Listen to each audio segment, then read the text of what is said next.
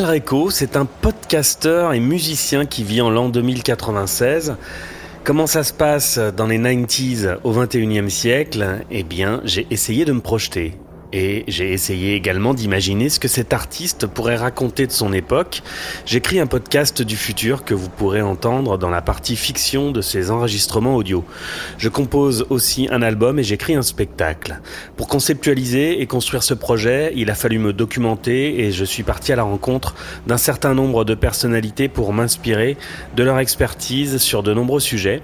Dans la partie interview de ce podcast, j'échange avec eux sur leur vision du futur, sur la science, la philosophie, la conscience, la zététique entre autres, et bien sûr la politique, afin que je puisse imaginer ce monde d'après et raconter mon histoire.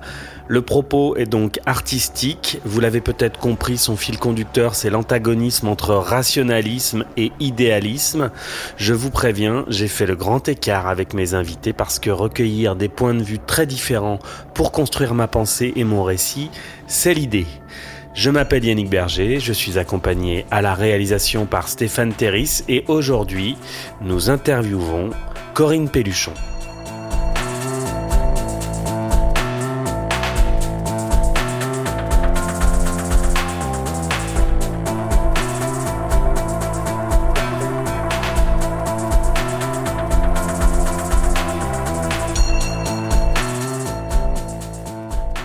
Corinne Pelluchon est philosophe, et j'ai envie de dire qu'elle creuse le sillon d'une philosophie du féminin. Non pas qu'elle soit dans une démarche féministe, je ne crois pas que cela soit son propos, mais son regard se porte sur la dimension passive de l'être humain. Que nous soyons un homme ou une femme, que nous la subissions ou non, la passivité est constituante de notre nature.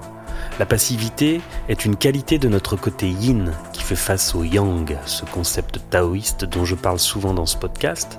Le yin, c'est notre dimension supérieure, celle qui nous dépasse, nous questionne et nous fait peur, celle qui est en grande partie niée dans notre monde matérialiste, celle qui m'intéresse et que je tente d'explorer dans ce podcast.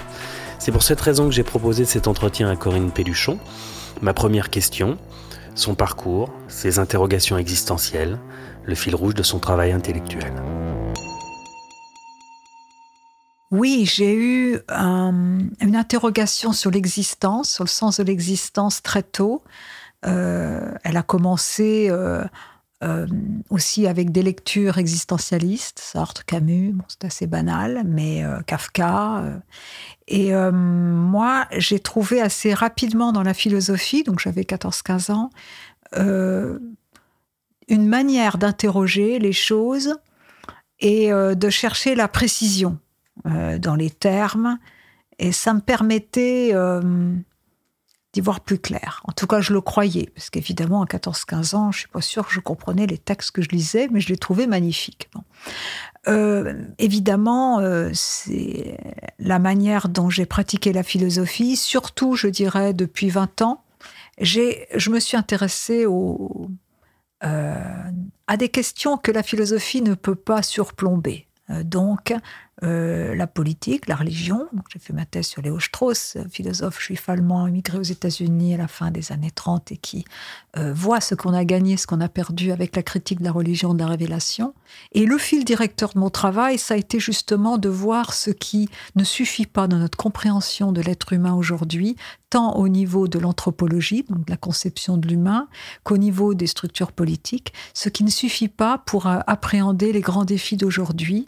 Ces trois défis étant effectivement la fragilité constitutive de la démocratie, qui euh, suppose l'égalité de chacun, qui, euh, mais qui est un régime politique qui implique, qui exige que les individus aient le sens de la justice, aient le sens du bien commun, aient envie de participer et de partager, participer aux politiques et de partager le pouvoir. Donc c'est très exigeant finalement. Et est-ce que la démocratie, dans ses multiples ramifications et dans son évolution, ce qu'à l'époque Strauss appelle la démocratie de masse, suffit à former des citoyens qui ont le goût du politique, qui ont le goût de la vie ensemble? Et évidemment, cette possible inversion de la euh, démocratie en enfin, sa, possible chute ou cette possible inversion du libéralisme politique en fascisme, c'est quelque chose qui n'est pas une vue de l'esprit.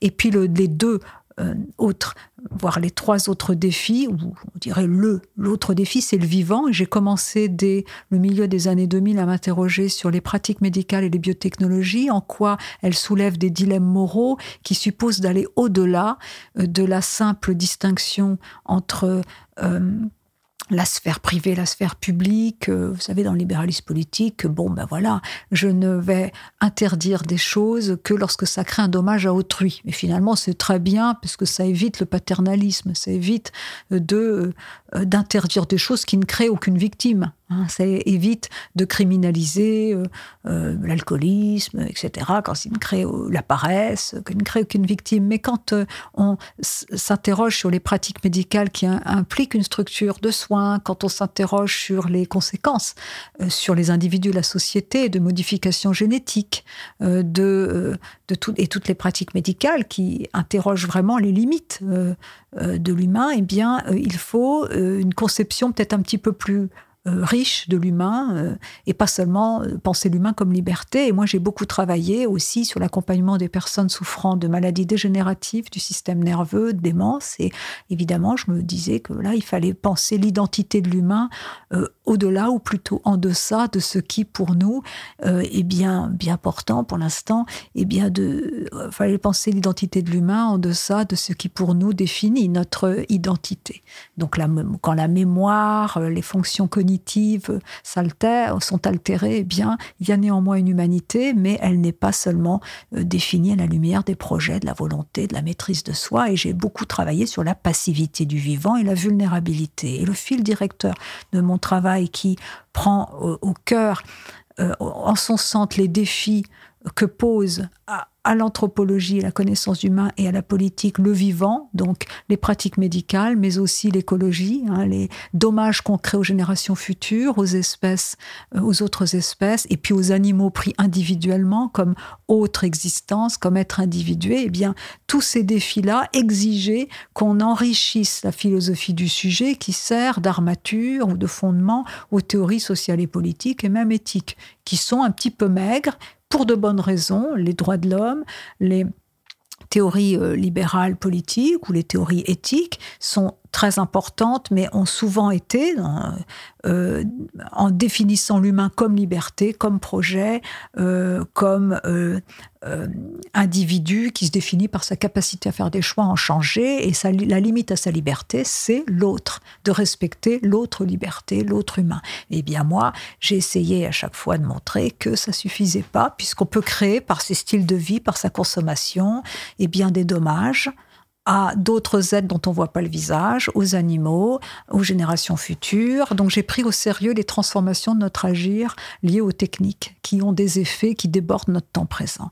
Et donc et le, le cœur de mon travail, et c'est donc un travail qui articule l'anthropologie philosophique à la théorie politique surtout, et éthique aussi, c'est la corporéité. La corporéité du sujet, l'être humain, pas seulement comme tête, comme esprit, comme intellect, mais comme corps, et plus précisément corporéité. Ça veut dire que c'est pas seulement le fait d'avoir un corps et d'être mortel, c'est le fait qu'il y a des choses qui se passent en moi.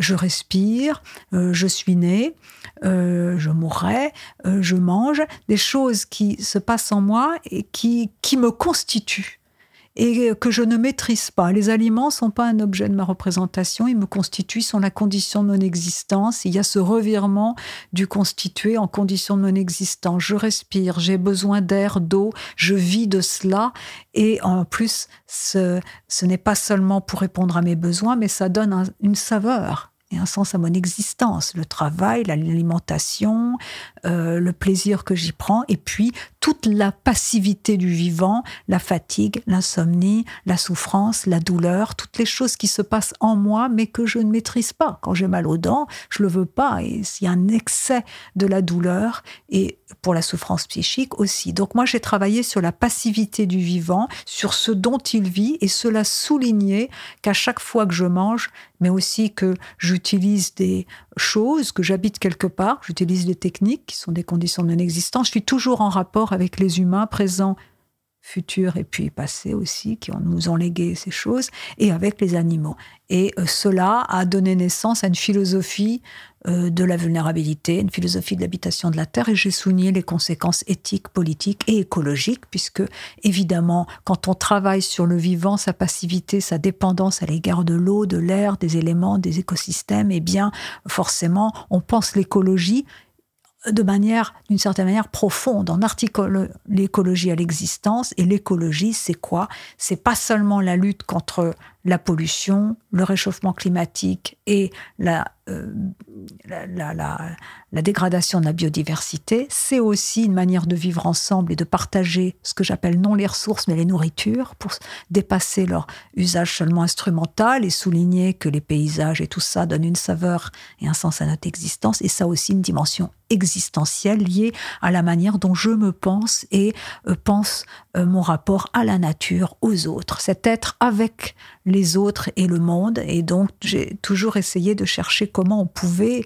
euh, pas seulement enrichir les fondations euh, de la théorie politique, mais aussi comment concrètement on pouvait faire entrer l'écologie, la cause animale au cœur du politique pour arriver à des résultats substantiels et en particulier à euh, ce qui concerne l'amélioration de la condition animale dans une démocratie, c'est-à-dire en tenant compte de la conflictualité, des divergences d'intérêts et d'opinions.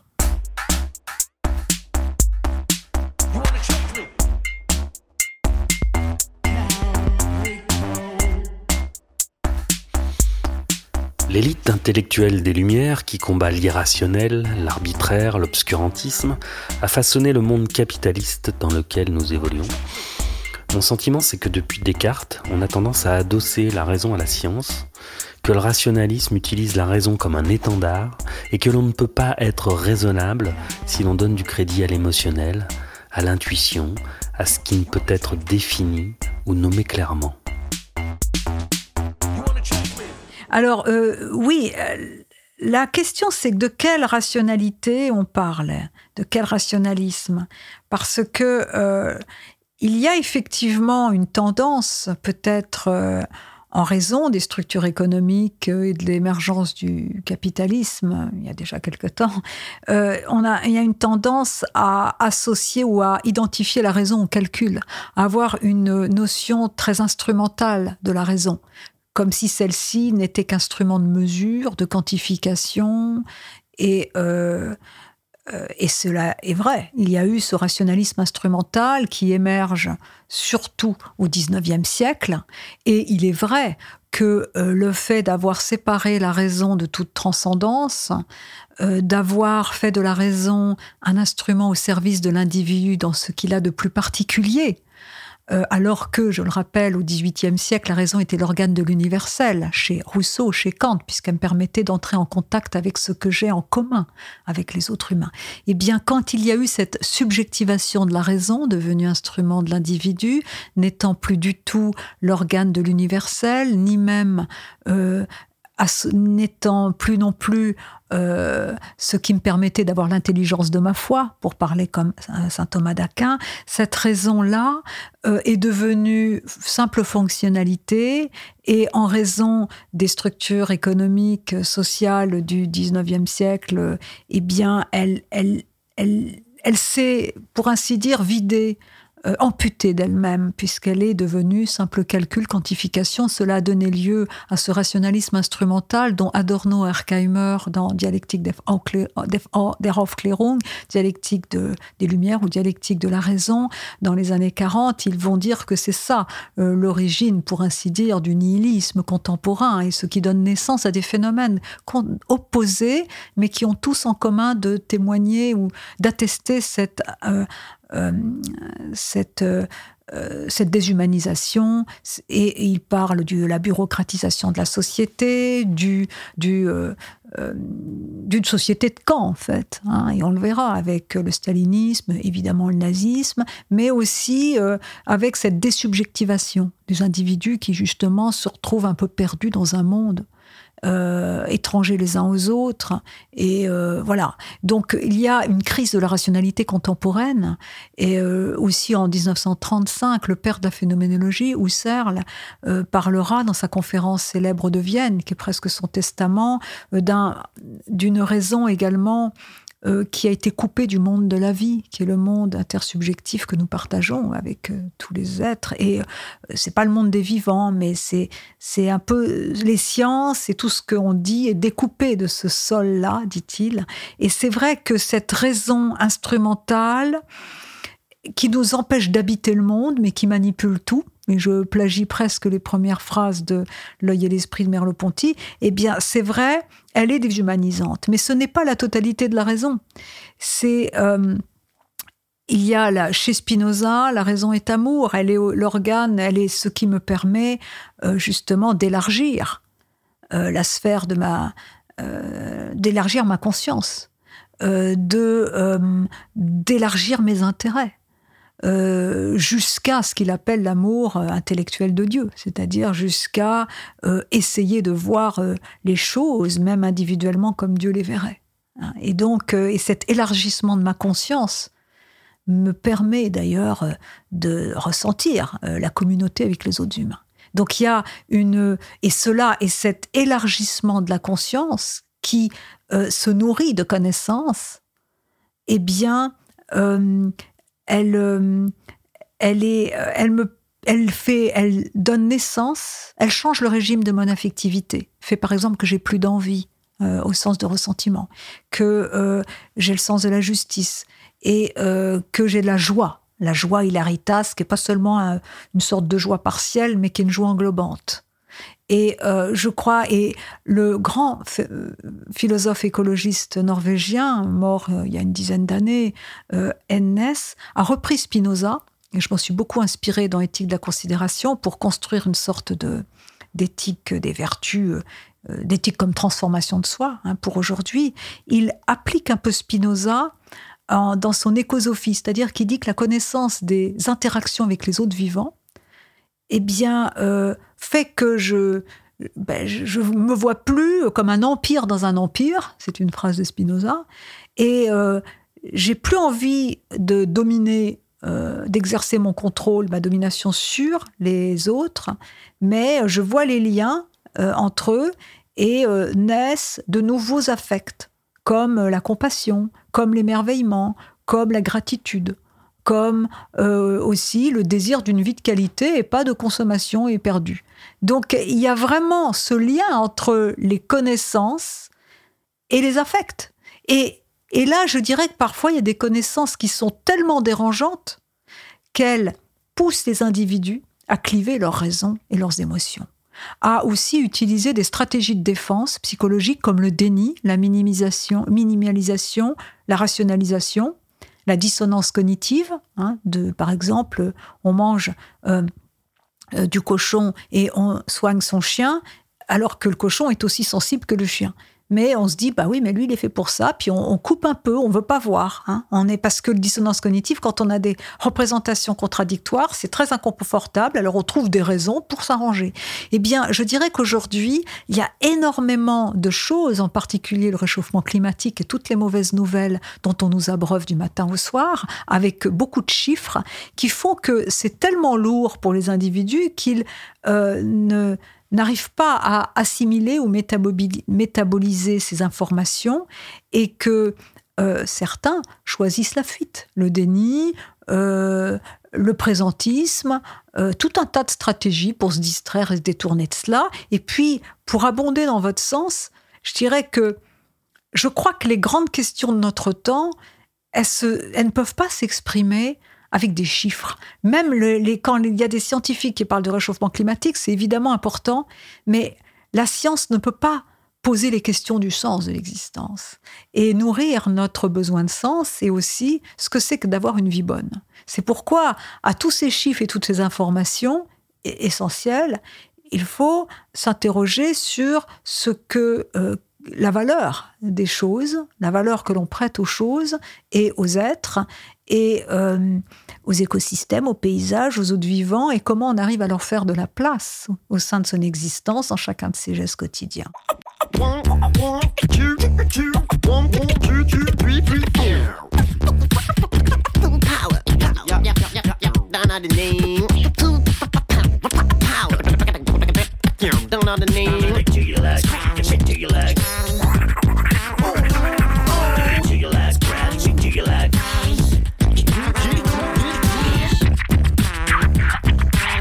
Il m'arrive parfois de traîner sur Twitter et d'y rencontrer des zététiciens. Alors la zététique, pour ceux qui ne connaissent pas, se définit comme l'art du doute et l'étude rationnelle des phénomènes présentés comme paranormaux. Et moi, j'essaye de comprendre les zététiciens, qui sont des rationalistes, et qui, euh, de mon point de vue, s'accaparent la raison en brandissant systématiquement la validité scientifique de ce qu'ils veulent défendre. Donc la zététique, c'est la raison, pour moi, hein, c'est la raison qui se conçoit à l'intérieur du paradigme scientifique. Mais la science, ça n'est qu'une méthode. Et ça n'est qu'un mode de représentation du monde dont vont dépendre des choix et des orientations de recherche. Alors oui, c'est la méthode de représentation du monde dominante dans, euh, dans la matière. Hein, et c'est très bien parce qu'effectivement, on a besoin de la science. Je ne la remets pas du tout en question. Mais la science se pratique à l'intérieur d'un cadre qu'on appelle un paradigme. Et un paradigme est tout sauf neutre. Car de chaque paradigme va découler une manière particulière de poser les problèmes, ce qui va prédéterminer la façon de répondre à ces problèmes. Je vous renvoie à un excellent épisode sur la chaîne YouTube de Charles Robin, le précepteur, sur Thomas Kuhn et les paradigmes. Donc, si dès le départ, pour répondre à une problématique, on écarte d'emblée l'émotionnel, le sensible, l'invisible, potentiellement, on n'y répond qu'en partie et notre jugement peut être biaisé. Pour ce projet, au tout début, j'ai appelé euh, Laurent Alexandre, dont on a parlé dans l'épisode 1, je crois. Et je lui ai proposé une interview, et quand j'ai évoqué mon axe de réflexion, il m'a répondu Ouh là là là là là non, non, moi, moi, l'intuition, jamais, jamais je n'ai cédé à mon intuition. Car selon lui, l'intuition mène euh, au complotisme et au sectarisme. Et oui, je le conçois, c'est pas évident d'écouter son intuition, d'écouter son cœur et de prendre en compte de façon raisonnable ses sentiments profonds pour prendre une décision. Et oui, on peut évidemment se tromper. Les rationalistes, tout comme leurs cousins, hein, les transhumanistes, ont parfois, je pense, une volonté de toute puissance inhérente à une peur monumentale de la finitude. Selon moi, ils sont terrifiés et se dire qu'ils peuvent avoir des réponses concrètes, ben ça les rassure. Alors comment faire? Ben, Je sais pas trop, mais je pense qu'accepter de ne pas avoir de réponse, c'est déjà pas mal, c'est une preuve d'humilité et c'est un premier pas vers la connaissance vraie.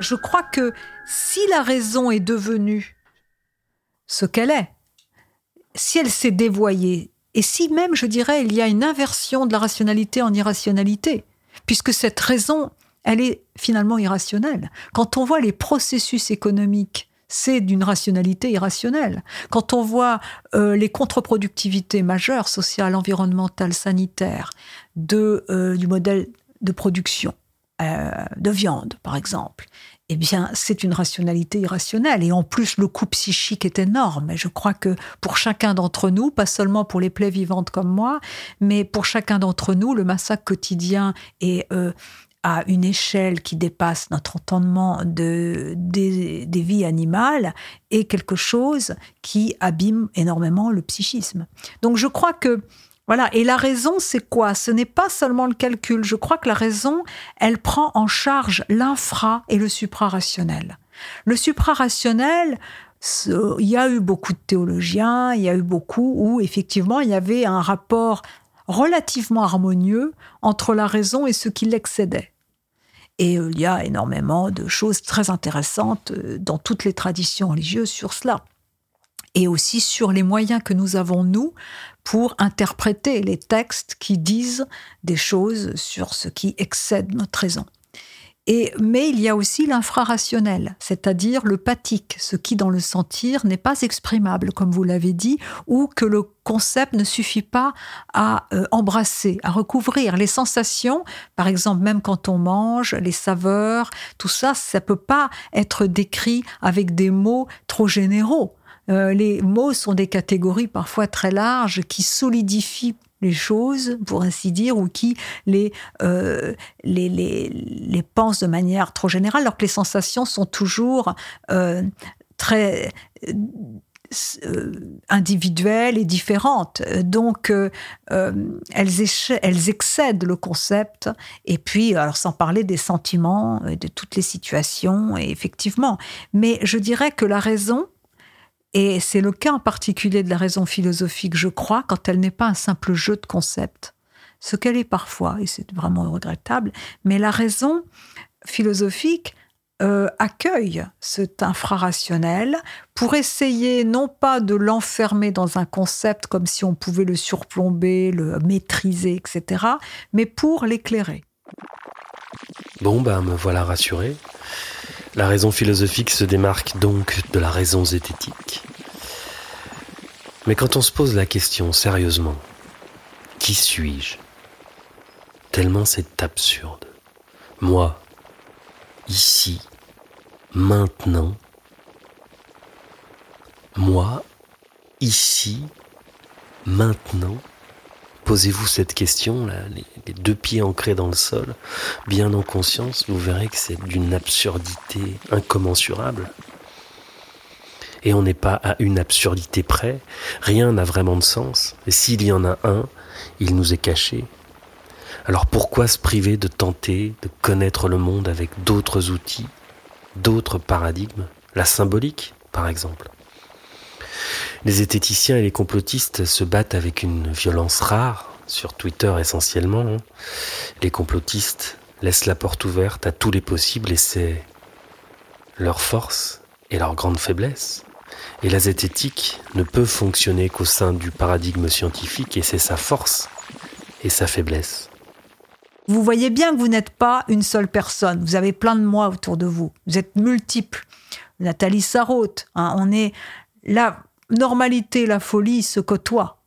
Hein. C'est euh, voilà et, ça c'est c'est très mais mais et ça veut pas dire que ce soit irrationnel.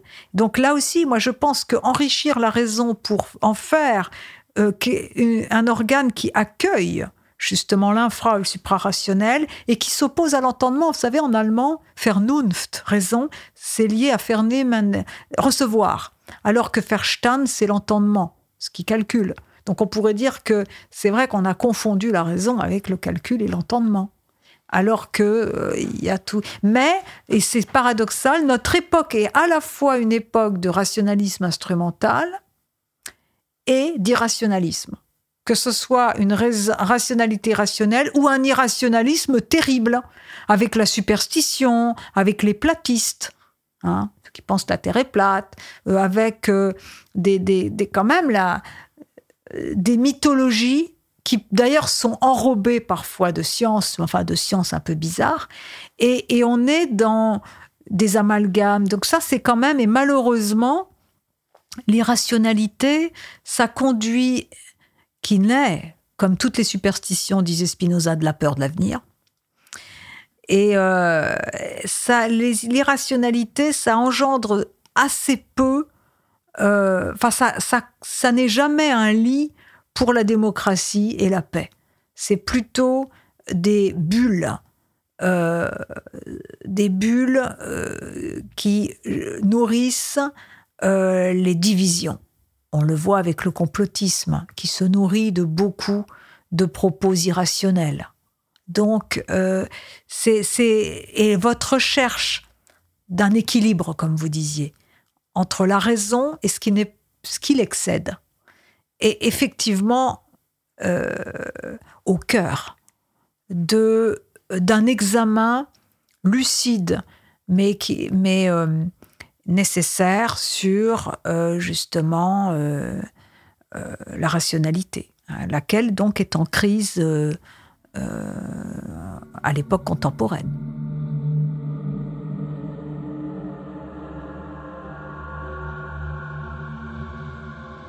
Allez, promis, après on arrête avec le cœur et la raison, mais c'est quand même un des sujets essentiels de ce podcast et on va entendre encore euh, Corinne Péluchon quelques minutes sur le sujet. Je dirais aussi que la raison, elle est sage quand elle est consciente de ses limites. Euh, ça, c'est vraiment l'enseignement de Kant. Hein. c'est vraiment, euh, c'est-à-dire que et un bon jugement, c'est un jugement qui s'exerce en étant conscient de l'ordre auquel il fait référence. L'ordre moral n'est pas l'ordre politique. Par exemple, on peut trouver que certaines actions sont moralement pas belles, mais ça ne veut pas dire qu'on va mettre en prison les gens qui s'adonnent à ces activités.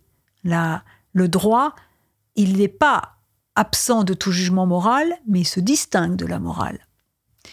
Et euh, de même, euh, la religion, c'est un ordre fondamental, mais on a bien raison, je crois, de le séparer de l'ordre politique.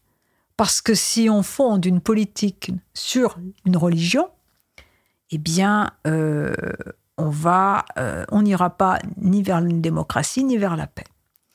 Et voilà. Donc, je pense que c'est aussi, faut pas non plus penser que les catégories ou l'esprit analytique est mauvais. Il est parfois une manière de multiplier les perspectives en étant conscient euh, du fait que certaines propositions ont une validité à l'intérieur d'un champ. Par exemple, euh, quelqu'un de religieux, il peut être tout à fait euh, réservé quant à la question de l'avortement.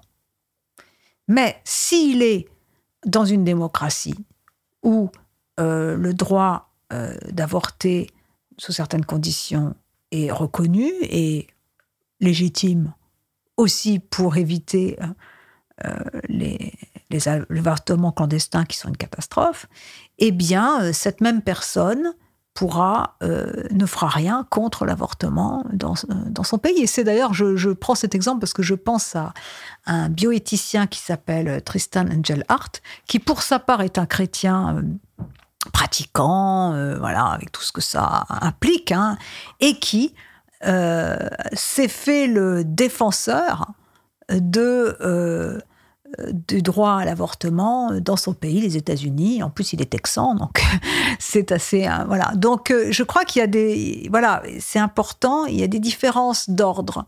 De, et c'est les limites, c'est pas les, seulement les bornes, bien sûr. Mais la raison parfois est impuissante devant certains phénomènes. Elle ne peut pas les comprendre, elle ne peut pas les expliquer.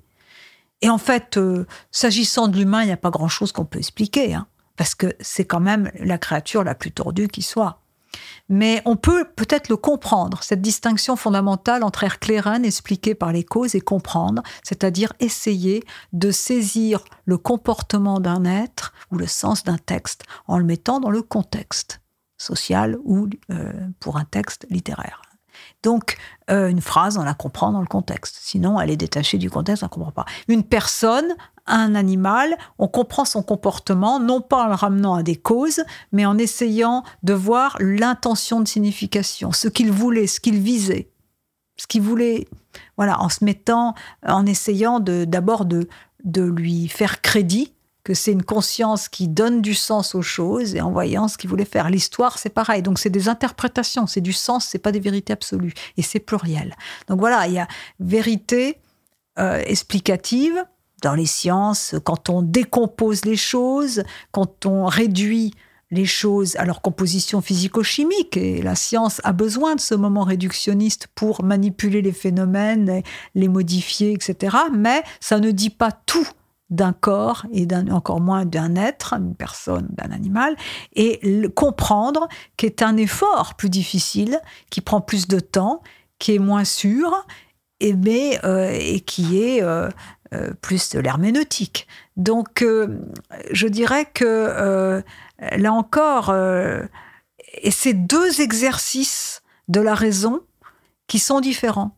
De même, le jugement pratique, le jugement moral, qui a affaire à des choses contingentes, non nécessaires, imprévisibles.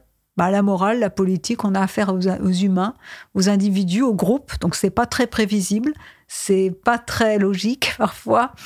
Et euh, il y a des sociologues qui trouvent des invariants, mais bon. Et gouverner, soigner, rendre la justice, c'est, disait Aristote, avoir affaire aux futurs contingents, des choses imprévisibles, et ça suppose une intelligence spécifique. La prudence, ça suppose un jugement spécifique et une manière d'être spécifique. Alors que euh, les vérités qui sont plus de l'ordre des mathématiques demandent des capacités de déduction, d'analyse. Bon, voilà, on peut être un très bon mathématicien et totalement désorienté euh, ou totalement manqué de jugement dans les domaines euh, moral et politique. Je ne sais pas pour vous qui écoutez ce podcast, d'ailleurs peut-être que vous êtes arrivé là par hasard, mais peut-être aussi que, comme certains d'entre nous, vous vous posez la question du sens, le sens de la vie, bien sûr, mais si on zoome un peu, le sens dans le travail, le sens dans le couple, le sens dans les relations entre êtres humains, et puis euh, le sens dans cette crise que nous traversons, il semble qu'on n'en soit qu'au début, d'ailleurs. Et quels sont nos choix face à l'avenir? Qu'est-ce qui peut être porteur d'espérance? Mais je dirais profondément, et en revenant à Ennes, à Spinoza, et même au travail que j'avais fait dans Éthique de la considération, que euh, le jour où euh, on prend conscience des interactions avec les autres vivants et euh, que l'on regarde en face sa condition charnelle engendrée est mortelle, sa vulnérabilité, sa finitude, c'est-à-dire les limites de son existence, qui sont euh, marquées radicalement par la mort. Eh bien, quand on regarde en face cela, euh, au lieu de dire c'est les autres qui meurent, au lieu de dire ça viendra bien, et puis non, mais qu'on le sent vraiment, cette mortalité au cœur de son existence, et je crois que c'est ça être adulte, eh bien, euh, il est un peu plus facile, je crois, d'assigner des limites à son bon droit au nom du droit des autres, humains et non humains, présents et futurs, à exister. Parce que le fait d'avoir un temps qui est finalement compté, le fait de savoir et de sentir qu'on est des passants, on est euh, pour une période relative, limitée en tout cas, dans un monde qui est plus vieux que nous, qui était là avant nous, qui sera là, j'espère, après nous, mais qui, dont la survie et en tout cas la santé euh, sont euh, problématiques en raison notamment du réchauffement climatique, eh bien je crois que ça aboutisse, ça pousse quand même à, changer ses comportements. Euh, comportements concrets au niveau des styles de vie, des habitudes de consommation, au niveau des évaluations de la valeur qu'on accorde à telle ou telle chose, et, euh, et aussi à la finalité ou aux finalités qu'on assigne en priorité à son existence. Qu'est-ce qu'on veut faire de soi? Quel est, qu'est-ce que, qu'est-ce qu'on veut, quel choix on veut euh, quel choix préside à son existence Et ça, je trouve qu'au milieu de sa vie, peut-être avant, mais surtout au milieu de sa vie, voire au soir de sa vie, sont des questions très importantes qui renouent avec le cœur de l'existentialisme. L'être humain, il est sans fond, c'est-à-dire que chacun doit décider seul euh, de d'accorder une valeur à telle ou telle chose, de faire des choix qui l'engagent, mais qui engagent aussi euh, les autres. Et, euh, et donc c'est une absence de fond il y a une absence de fondement, il n'y a pas vraiment de modèle ou du moins absolu. Mais, et donc ce vertige des possibles est très angoissant. Hein. La liberté, c'est difficile. Mais euh, en même temps, euh, je crois que quand on prend conscience de sa mortalité, du fait que le temps est compté, ça donne un prix au choix et ça le rend nécessaire. Il y a un sentiment d'urgence. Et puis, dans le cas de la situation actuelle, assez inédite que nous vivons, le réchauffement climatique, c'est même pas la bonne manière de nommer les choses. On devrait plutôt parler de la possibilité de l'effondrement, d'un effondrement euh, global pas immédiat mais global, et du fait que, euh, en tout cas, la fin d'un monde, pas du monde, et du fait que le réchauffement climatique et ses conséquences globales, sanitaires, économiques, sociales, etc., euh, exigent quand même qu'on modifie en profondeur les structures économiques, qu'on réoriente l'économie pour la mettre au service des vivants et non de multinationales, non du profit. Donc euh, la question de la valeur des choses, euh, du prix des choses, moi je suis toujours étonnée aujourd'hui que les fruits, les légumes soient si chers en comparaison de la viande qui a coûté tant aux animaux qui voulaient vivre et qui ont été tués souvent à un âge très jeune dans des, dans des conditions souvent difficiles. Euh, voilà. Donc là, il y a, beaucoup de faux et de factices dans notre société. Donc c'est ça aussi. Et euh, là, je trouve que là, ce qu'on traverse, qui est très difficile, puisqu'on est face à la possibilité d'un effondrement qui, est, qui compromet la qualité de notre vie sur Terre, peut-être notre survie, celle des autres espèces, et qui est assurément euh, un coup de projecteur sur les erreurs commises et sur le contre-productivité multiple d'un modèle de développement aberrant et déshumanisant, eh bien tout cela nous pousse à un inventaire individuel et collectif sur ce qu'il faut changer, ce qu'il faut abolir, ce qu'il faut transformer et ce qu'il faut continuer de chérir. Donc c'est le sens d'une crise, c'est-à-dire d'un, d'un, moment où euh, sont mises à nu les choses, où il faut jouer carte sur table au niveau individuel et au niveau collectif. Donc ça demanderait, et moi je crois qu'on a absolument tout pour le faire, et c'est vrai que ce qui est vraiment étonnant, et je crois qu'on en est tous là, c'est cette surprise quant au décalage abyssal entre la prise de conscience et l'action entre la théorie et la pratique. Il y a aujourd'hui beaucoup de personnes qui pensent comme nous, y compris les politiques qui, chacun, chaque parti euh, parle de réchauffement climatique, etc. Et au niveau des propositions, mais au niveau aussi des styles de vie, très peu de personnes renoncent à la viande ou au moins diminuent de manière drastique leur consommation de viande. Quand on connaît le coût environnemental en eau, de la viande, le massacre des animaux, quand on est presque 8 milliards, et les conséquences aussi au niveau de la déforestation et de la fin de la malnutrition dont souffrent les pays euh, qui, euh, dont l'agriculture n'est plus vivrière, mais sert pour tout un tas d'autres choses, et notamment pour du soja à destination du bétail européen et américain. Enfin bref, quand on voit tout ça, peu de personnes réduisent leur consommation de viande, vous avez vu autour de vous, je ne sais pas si c'est votre cas, mais moi j'en vois beaucoup qui reprennent l'avion euh, comme avant la pandémie.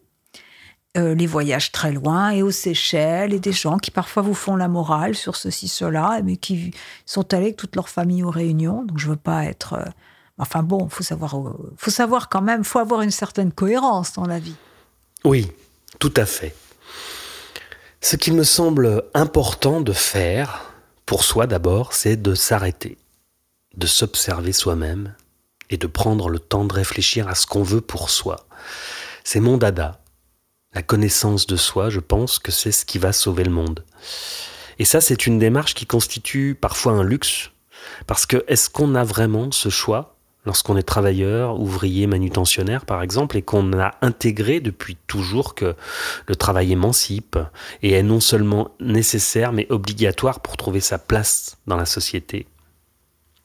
Surtout le capitalisme ne veut pas que les individus s'épanouissent, et donc le travail et le divertissement doivent combler tous les vides. Or on a besoin du vide. C'est du silence qu'émerge la pensée. Mais euh, ce qui est certain, c'est que la question de l'accélération, a mise en lumière euh, de manière tout à fait euh, intéressante hein, par Armut Rosa, hein, le fait qu'on est un peu comme des hamsters avec notre to-do list, hein, et puis il y a de plus en plus de flux, plus en plus de d'objets, de, produits, plus en plus vite. bon, il y a des, c'est vraiment, et on est tous là. D'ailleurs, même nous, on a de moins en moins de temps. Je ne sais pas si vous êtes comme moi, et moi je braque le temps. Hein, je, braque le temps, j'éteins le téléphone pour écrire et, tous les matins, je me lève très tôt, je vois ces flux de mails, ça m'angoisse terriblement parce que j'y perds un temps euh, et on, est, ça devient très difficile et puis je passe mon temps à dire non. pour parce que si si on, on accepte toutes les sollicitations, on n'écrit plus. Et moi, j'ai besoin de beaucoup de concentration pour écrire, pour euh, voilà. Mais fermons la parenthèse parce que c'est pas intéressant. Bien que je pense que nos métiers, peut-être moins les artistes, mais les professeurs, nous avons une charge mentale de plus en plus grande. Hein, parce que euh, moi, je supplie mes étudiants de pas me, me bombarder de mails. Je réponds, parce que je suis, je suis poli, mais ça va, quoi. Faut pas bombarder, euh, faut pas poser des 10 questions par mail, quoi. Parce que moi, c'est, déjà, je travaille, euh, j'explose mes semaines, hein. Non, mais franchement, hein. et je suis pas la seule. Je vois beaucoup de gens autour de moi en burn-out, que ce soit dans le, le professeur à l'université ou en lycée, où les parents envoient des mails. Charge mentale, euh, voilà. Mais euh, ça, ça fait partie aussi des, des souffrances invisibles, hein, des conditions de travail qui, qui, rendent un peu dingue. Mais euh, vous disiez, alors deux choses. Effectivement, je crois que le rapport à la mort, c'est fondamental. Et malheureusement, dans nos sociétés, peut-être on n'a pas l'aide des rites qu'il y a dans d'autres sociétés et que nos grands-parents peut-être avaient. Moi, mes grands-parents étaient catholiques, pratiquants. Euh, quand il y avait un décès à la maison, euh, il y avait euh, le prêtre, il y avait tout ça. Ça aide malgré tout. Quand on perd quelqu'un de son entourage aujourd'hui, il y a peu d'accompagnement. La, le deuil, il n'y a pas ce temps du deuil, il n'y a pas, voilà, en tout cas, socialement, il faut repartir, voilà, bon. Euh, ça, je pense que ça n'aide pas. On n'est pas aidé. Et puis, vous avez raison, toute la société, la société de consommation est une société de fuite. Mais aussi cette société qui, où euh, il y a comme une, une injonction à être visible ou à devenir quelqu'un pour sortir d'un anonymat que certes chacun considère comme une sorte de mort sociale. Mais inversement, est-ce que c'est pas la peur de la mort ou le déni de la mort qui pousse à vouloir être comme un petit héros et à vouloir faire sa place au soleil, un peu contre les autres, pour justement, parce qu'on regarde pas en face sa finitude, on a peur de son insignifiance? Et donc, ayant peur de n'être rien, on veut se la péter et exister, paraître, et puis en fuyant encore plus le fait que quoi qu'on fasse, la mort rendra ça peut-être vain, sauf si c'est constructif, sauf si c'est beau, sauf si c'est construit justement avec l'amour du monde. Et je crois que ce qui donne l'amour du monde, effectivement, c'est la prise de conscience de la fragilité des choses, de la précarité de notre existence, de sa petitesse, de sa finitude, et donc de la place qu'il faut faire aux autres. Et voilà. Donc moi, je, pense qu'effectivement, euh, l'éducation actuelle, mais partout. Mais je ne parle pas des, profs qui, font tant, mais de, l'idéologie dominante. C'est la compétition. Hein, moi, j'ai détesté mes études. J'adore la philosophie, c'est ma drogue dure. Hein, enfin, c'est vraiment, c'est l'écriture, ma drogue dure. Je peux pas m'en passer. Hein, dès que j'écris pas, ça va pas. Mais la philosophie, c'est ma plus grande passion. C'est ma passion totale. J'adore, franchement. Donc, euh, ça, moi au moins, j'ai pas de problème pour savoir ce pourquoi je suis faite. Hein, j'ai même deux grandes passions terribles. J'ai la philosophie. Alors, dans l'écriture, là, c'est le top. Ça veut pas dire que ce soit facile. Et puis, j'ai la cause animale. Donc, moi, j'ai trop ces deux grosses, grosses, grosses passions qui consument mon existence. Donc, moi, j'ai, voilà, pas de problème pour. Ça veut pas dire que tout aille bien, mais j'ai pas de problème euh, de vide, quoi. Mais euh, je dirais que je pense que moi j'ai détesté mes études parce que c'était la compétition, la rivalité. Et puis tous et, d'ailleurs j'ai pas eu une carrière topissime. Euh, j'ai fait des livres, ils marchent plutôt bien. Je suis traduite, ça, ça va. Tout ce qui est créatif, ça va. Puis j'ai plein d'idées, j'en ai même trop là encore. Hein. Je me dis, il faut que j'aille à l'essentiel. Mais pas du tout de page blanche ni de manque de sujet. Hein. Au contraire, là j'en ai un qui renouvelle tout. C'est presque l'extase quand je m'y mets, tellement j'adore. Mais mon problème, c'est que je peux pas toujours m'y mettre. Il faut que aussi que je m'occupe de mes doctorants. Euh, bon, je fasse des choses. Bon, euh, mais je dirais que les études j'étais ou la carrière, bah, c'est la compétition, les passions tristes, la rivalité, les jalousies. C'est un peu ça. Au, point où moi je me dis, pour sauver mon âme, faut, enfin, faut pas entrer là-dedans. Faut, donc moi, il y a longtemps que ça y est, j'ai, j'ai renoncé à certaines choses. Hein, c'est comme euh, euh, pour avoir, pour avoir euh, récemment rencontré des gens qui avaient beaucoup d'argent dans des fondations allemandes. Vous savez qu'en Allemagne, il y a des fondations, il y a des milliardaires. il y a des avantages pour faire des fondations. Donc c'est très bien, hein, parce qu'il y en a, ils font des choses super pour aider des artistes, des philosophes qui souvent n'ont pas beaucoup d'argent, manquent de temps. Donc bon, voilà. Et puis malheureusement, mais quand il y a de l'argent, c'est toujours euh, les gens qui ont beaucoup d'argent ont tendance à penser qu'ils peuvent acheter tout le monde. Et de fait, il y a beaucoup de gens qui se laissent acheter. L'argent corrompt. C'est une banalité, mais bon. Euh, moi, j'étais peut-être un peu cloche, je ne savais pas. Mais euh, et du coup, je, pense que voilà, moi, j'ai compris que on peut pas tout avoir et, qu'il faut mettre des accents. Et je crois vraiment que euh, pour moi individuellement, mais aussi pour la société, il faut faire des choix. Et euh, au niveau sociétal, pour moi, il faudrait mettre en valeur effectivement tout ce qui est de l'ordre du soin, mais dans le soin, moi j'inclus dans ces métiers de care l'agriculture, euh, l'éducation, évidemment la santé, mais aussi je pense que les modèles qu'on a sont un peu cyniques, c'est-à-dire, alors ça change un petit peu, mais qu'il y a des modèles de réussite où on voit bien que la réussite s'est construite euh, par du mensonge, par, euh, euh, par des réseaux d'influence plus ou moins plus ou moins bien, etc. Et c'est ça aussi. Hein. je crois que mais de fait, dans notre société, dès l'enfance, je trouve, on habitue les êtres à s'opposer et à s'imposer en, s'opposant aux autres, en écrasant autrui. On est dans la domination, d'emblée. C'est-à-dire la domination de la nature, des autres, de la nature à l'extérieur de soi, mais aussi en soi, de la répression de justement ce qu'on a en commun avec les autres. Il y a aussi une peur.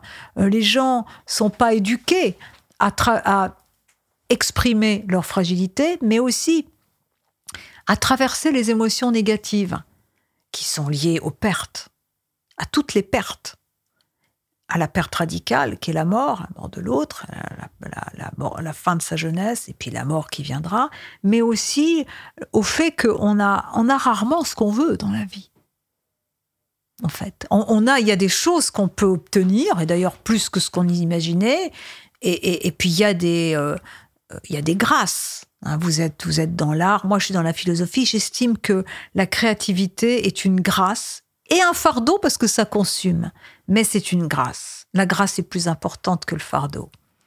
Et la joie infiniment, infiniment plus grande que la sueur qui existe, qui est présente. Mais, mais voilà, je dirais que les gens sont, ont l'impression que quand ils ont ce qu'ils appellent un échec et qui le fait qu'ils n'ont pas ce qu'ils veulent, bah, qui sont pas aimés de la personne qu'ils veulent, malheureusement tout le monde nous aime pas, qui n'ont pas le poste qu'ils veulent ou qui, ou qui voient que quelqu'un a plus de succès qu'eux puisqu'ils passent leur temps à compter, bah, du coup ça génère des passions tristes. Et je crois que c'est aussi parce qu'on nourrit pas les besoins fondamentaux de l'âme qui sont justement euh, l'amitié, la convivialité, l'estime de soi aussi.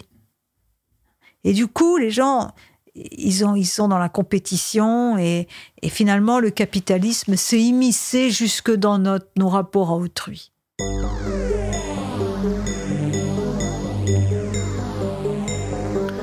Attention, éloignez les enfants, je vais prononcer un mot qui fait peur.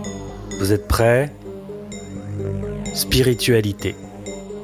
Alors bien sûr, si vous l'adossez à la religion, vous êtes mal barré, vous prenez le mauvais chemin. La religion, c'est juste une construction humaine qui tente de donner un cadre à ce qui ne peut être nommé, à ce qui ne peut être défini. Un peu comme la science avec la physique des particules, c'est compliqué de nommer le mouvement. La vérité est un devenir éternel, donc inatteignable. La spiritualité, c'est tenter de s'approcher au plus près de sa propre vérité. J'ai galéré un peu pour écrire cette définition. C'est le connais-toi toi-même de Socrate, enfin celui qu'on attribue à Socrate. Je ne crois pas qu'il l'ait écrit ou dit lui-même. Enfin d'ailleurs, il n'a rien écrit puisque c'est Platon qui nous rapporte euh, euh, la philosophie de Socrate. Pour Spinoza, par exemple, c'est l'observation minutieuse de nous-mêmes qui seule peut nous rendre libres. C'est cette démarche que je qualifie de spirituelle, se connaître, ressentir au-delà des mots et du mental. Et se connaître, c'est se pardonner et s'aimer un peu plus. Et quand tu t'aimes un peu plus, eh bien, tu as moins de mal à aimer les autres et ça mène au collectif, au partage et à l'humanisme. la place que la religion, c'est vrai, occupait, qui apprenait l'humilité. Vertu chrétienne, s'il en est. Pas seulement, mais euh, la faillibilité, fait qu'on le bien, c'est pas facile, et qu'on peut faillir. La, euh, la condition euh, vulnérable, charnelle, c'est vrai, que, et le savoir du, la connaissance du mal, eh bien, euh, c'est vrai que ces, enseignements-là, précieux, ne devraient également trouver une place dans un cadre laïque, mais pas de manière moralisatrice. Hein, devenir un bon citoyen, parce que c'est bien. Des...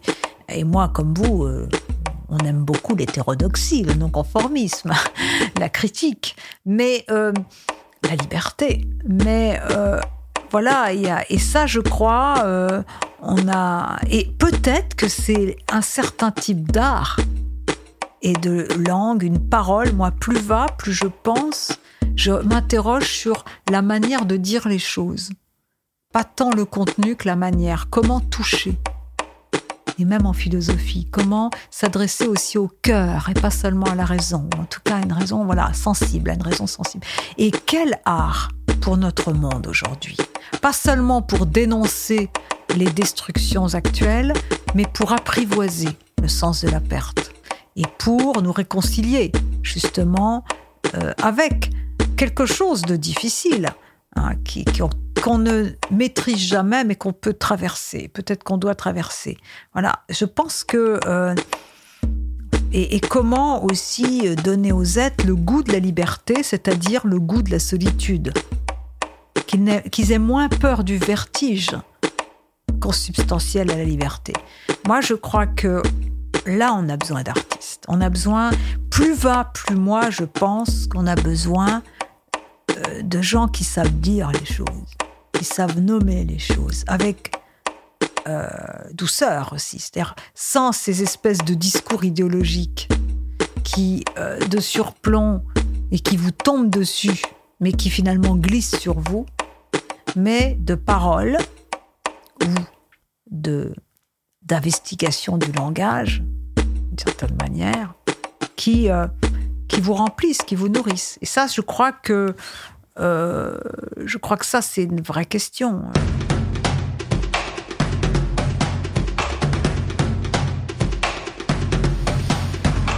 Pour Corinne Pelluchon, la cause animale n'est pas qu'un sujet parmi d'autres, c'est le sujet, c'est son sujet. Mais comme le sage, qui voit la vérité du monde dans le vol des oiseaux ou dans le bouillonnement d'un cours d'eau, ou encore en observant la qualité de présence d'un chat devant un trou de souris, peu importe par quel bout on prend le problème des dominations, qui est peut-être la seule question à laquelle l'être humain doit répondre pour passer à un palier civilisationnel. Peu importe en fait, il suffit peut-être de régler le problème de la domination de l'homme sur l'animal, ou celui de la domination de la bourgeoisie sur les classes populaires, de mettre fin au patriarcat ou de respecter enfin notre environnement sans croire que nous pouvons dominer la nature.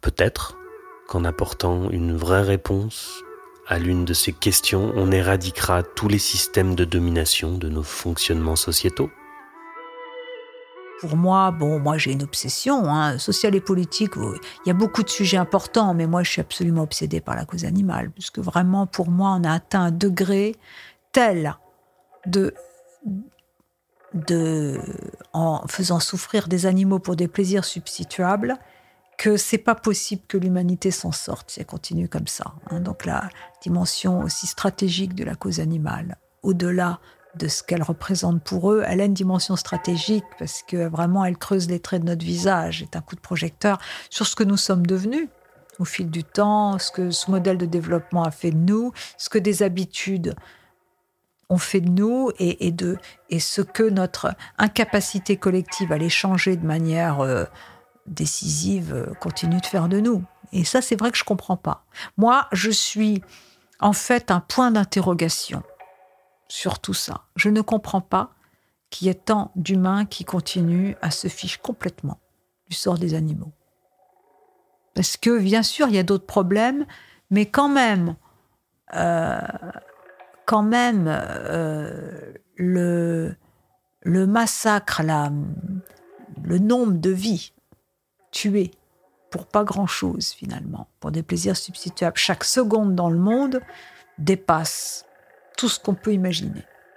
Donc euh, voilà, et, en plus, ça ne, franchement, euh, on parle de réchauffement climatique, on nous assène de, chiffres, mais si on commençait par réduire de manière ultra drastique notre consommation de viande et de produits animaliers, on aurait quand même des résultats.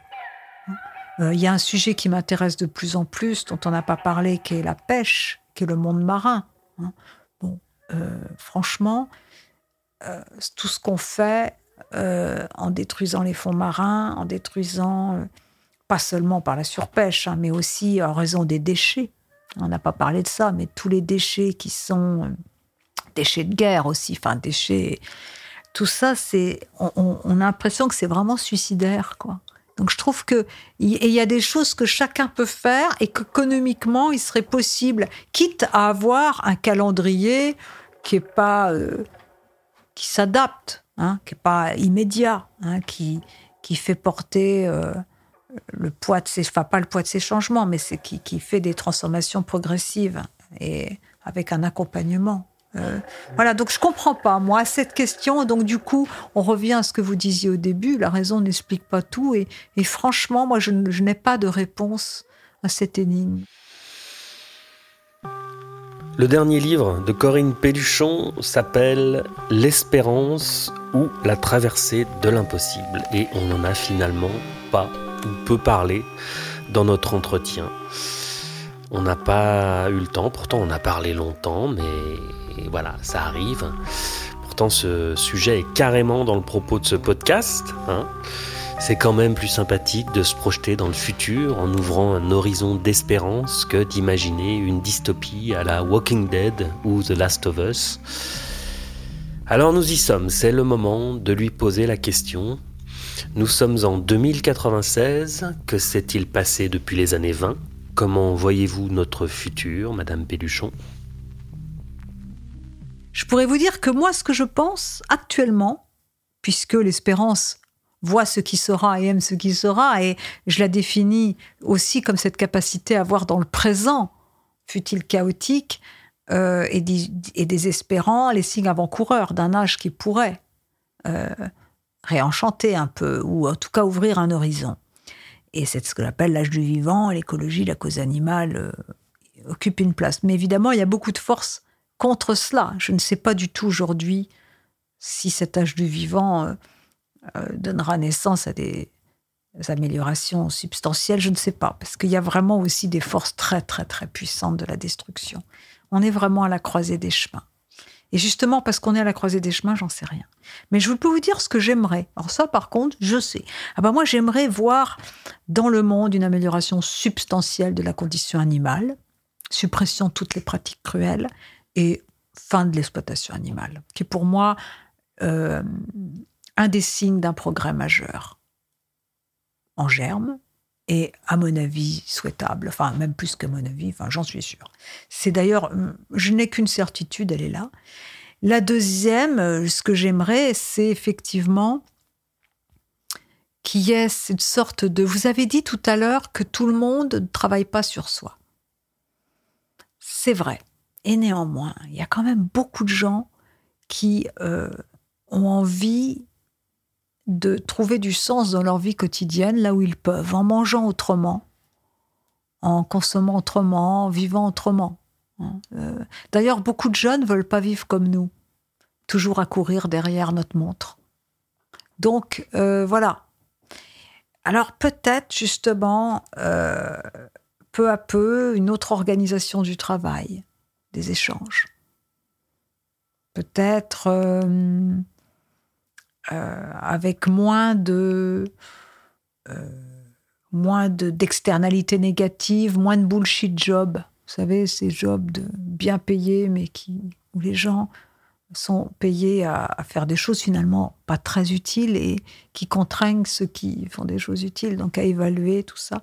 Voilà, ça, ça, ça, j'aimerais bien. Et un monde qui justement, euh, où les êtres sont plus, voilà. Mais malheureusement, euh, malheureusement, si l'histoire se répète, c'est parce que euh, la complexité ou le caractère un peu tordu de notre espèce fait que, bon, bah voilà, le mal existe, la tentation de la domination ne pas être ne peut pas être éradiquée, et, voilà, et comme nous sommes armés jusqu'aux dents, euh, eh bien, les guerres que nous nous faisons, les destructions qui existent peuvent être vraiment, vraiment irréversibles. Donc, euh, euh, fait, cette question que vous posez, elle est très flippante. Hein. mais mais je ne sais pas du tout ce qui se passera. Moi, moi ce que j'aimerais, je vous l'ai dit, parce que je crois que la clé pour euh, mieux vivre avec soi et avec les autres, c'est vraiment, euh, comme vous euh, l'avez dit, de se réconcilier avec sa finitude. Ça pour moi, et donc sentir à quel point le temps est compté et aussi qu'on est des passeurs, donc on n'est pas des, seigneurs, et, du coup, et ce temps compté euh, donne un sens au peu de temps qu'on a.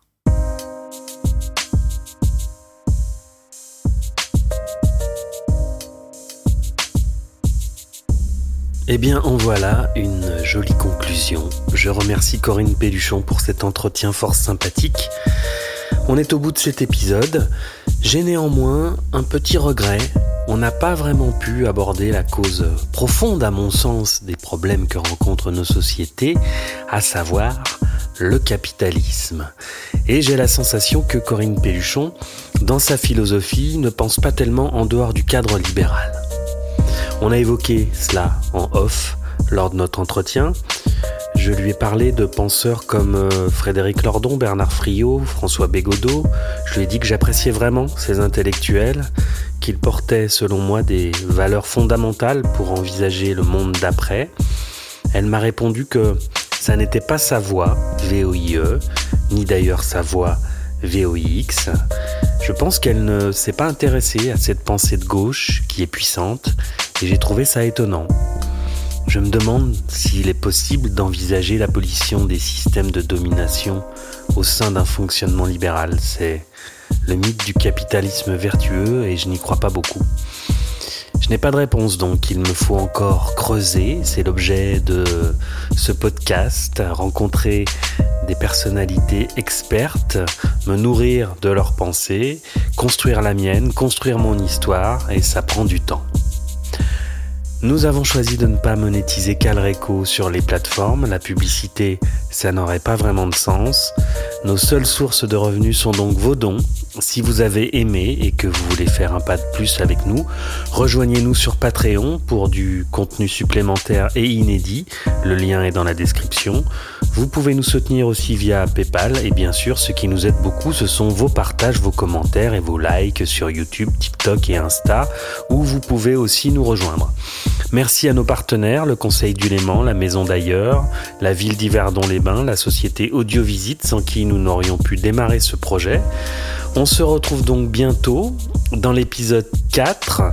D'ici là, porte-toi bien, prends le temps et surtout, n'oublie jamais que tu vas mourir.